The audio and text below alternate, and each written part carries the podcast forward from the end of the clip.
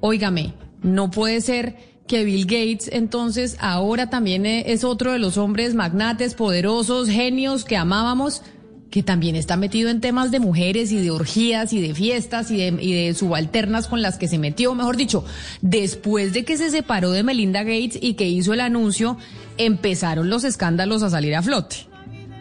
Lo que pasa es que, Camila, parte del argumento que dicen los medios especializados mm, de esta ruptura, o el por qué esta ruptura entre eh, Melinda y Bill Gates, se dio porque el señor Bill Gates tenía una amistad, tenía un acercamiento con el señor Jeffrey Epstein, que ya conocemos cuál es la historia del señor Epstein. Eh, y eso habría sido parte de los motivos por el cual eh, este matrimonio se acabó. No obstante, también salió este fin de semana a través del Wall Street Journal una información y una investigación que mm, sugieren y que muestran de que el señor Bill Gates tuvo un amorío con una empleada hace 20 años y que parte de su retiro de la cabeza o del directorio de Microsoft fue por esa, por ese amorío, por esa, e, ese encuentro sexual que tuvo con esta empleada que además fue ella quien envió una carta a la, a la directiva de Microsoft diciendo, oiga, hace 20 años yo tuve un amorío con Bill Gates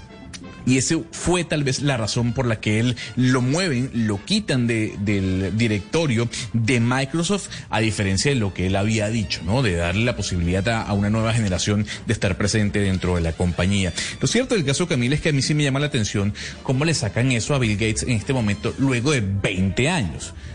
no sé si recriminar a, un genio como Bill Gates por algo que hizo hace 20 años es meter el dedo en la llaga, ¿no? En medio del divorcio.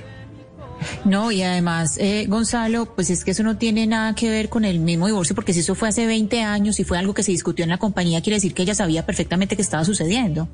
Es decir, si ella, si él, si es algo que en la misma, porque lo que se dice, lo que, lo que se ha publicado es que precisamente en la compañía se mencionó del inconveniente de que esa empleada estuviera en la compañía, quiere decir que Melinda Gates lo sabía, que ella tenía conocimiento de esa relación, o sea que ya habían superado eso. Entonces, absolutamente, pues primero inapropiado en este momento publicar algo que obviamente no tiene nada que ver con el divorcio. Y segundo, salieron un linchamiento moral que a estas horas de la vida pues suena absolutamente ridículo, un linchamiento social de, moral de ese tipo eh, a estas horas de la vida, sacándole la vida privada al señor. No entiende uno. No, pero hay una este ampliación de la denuncia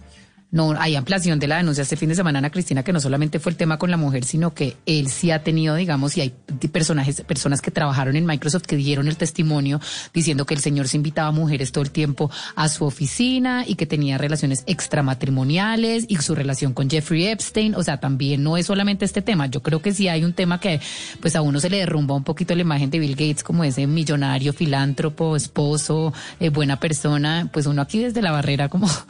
juzgando un poco que, la ampliación de la denuncia es preocupante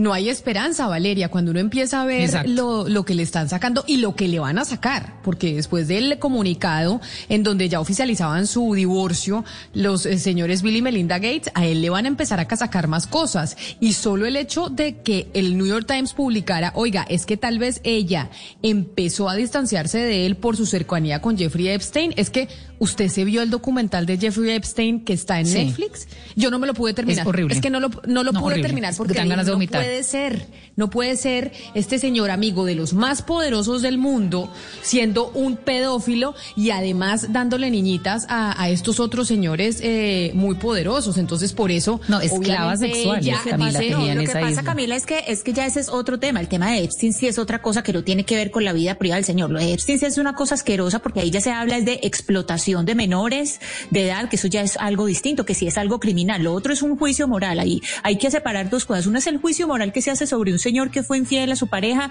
y que les guste o no les guste, pues esa es la vida privada de él y lo otro ya es algo que es un delito. Y ahí la pregunta no es solamente por Bill Gates, ahí la pregunta es por la cantidad de personas importantes que están, que están ahí en el documental, están hablando en el documental, se habla de ellos y que siguen, por ejemplo, el príncipe Andrés y que siguen como si nada. Son personas que están Pero no, en un delito que es, que es gravísimo y que todavía están completamente impunes.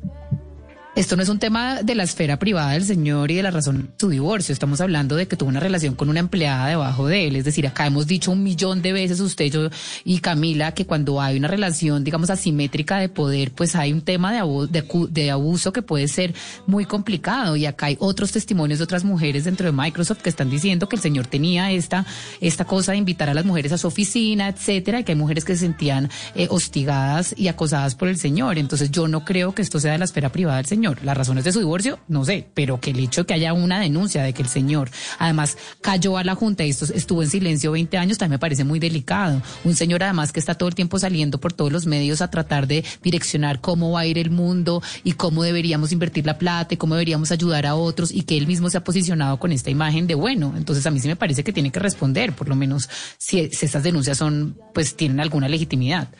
Se nos derrumban los ídolos y un ídolo que había sido muy importante en medio de esta pandemia porque había predicho básicamente que esto nos iba a pasar, pues ahora en medio de escándalos y de denuncias eh, por abuso, digamos, de poder con subalternas, etcétera, etcétera, y seguramente vamos a tener muchas más publicaciones de lo que pasaba dentro de Microsoft con Bill Gates.